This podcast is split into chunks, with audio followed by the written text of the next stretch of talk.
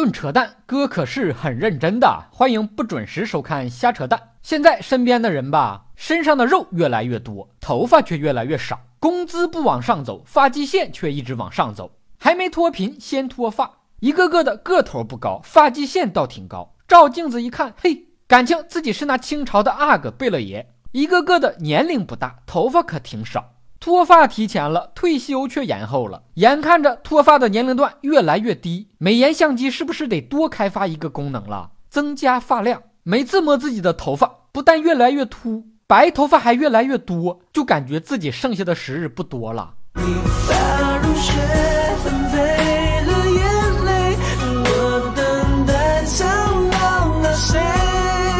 脱单费劲，脱发可挺容易，洗头掉一把，梳头掉一把。好处是越来越省洗发水，可能是单身的时间太长吧。头发以为你要剃度出家呢，竟然识趣的自己主动脱落了。为什么我长得这么帅，但是要掉头发、掉头发、掉头发呢？无论你正在经历什么，可千万不能放弃了，往美了捯饬自己，学会投资自己。一些平时舍不得下手的，唯品会二二八美妆特卖日，无套路、无弯路，真三折，二百款超级精选爆款，一口价拿走。戳下方的小黄条进入本主播的粉丝专业，还有五十减五的新人福利。嘘，不是铁粉我都不告诉他。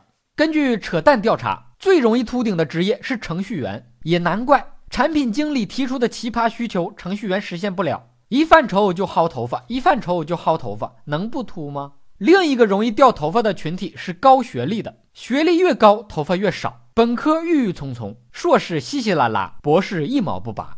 不是我们的发际线靠后了，而是我们在努力向前。秃顶是岁月的包浆，是一个男人成熟的勋章。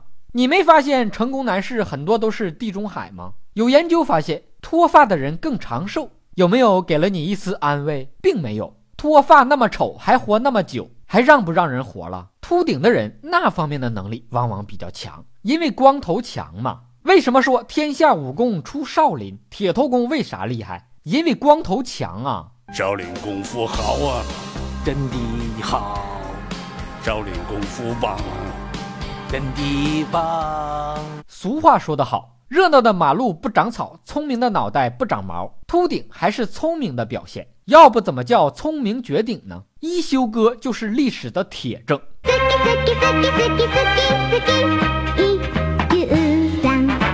人类进化的过程就是一个毛发越来越少的过程，头发越来越少是人类往更高阶段走的必然结果。杀马特可不是被时代淘汰的，而是被自己的发量淘汰的。未来人人都是秃子，有头发的人都是异类，会受到歧视的。所以未来最容易失业的职业就是理发师，满大街的秃瓢无发可理，赶紧改行做头皮纹身师吧。以上部分内容纯属瞎扯淡，好看的小哥哥小姐姐们，别忘了顺手转发、评论、飞弹幕、双击关注、点个赞。以下内容可不是瞎扯淡，再一次提醒弹友们：唯品会二二八美妆特卖日，二月二十八日上午十点准时开抢，三月四日上午十点结束。变美刻不容缓，快戳底部的小黄条造起来吧！弹友丑八怪留言评论说：扯一扯男女那些事儿，你这不就是让我扯闲话、扯老婆舌、嚼舌根子吗？行，其实我挺擅长的。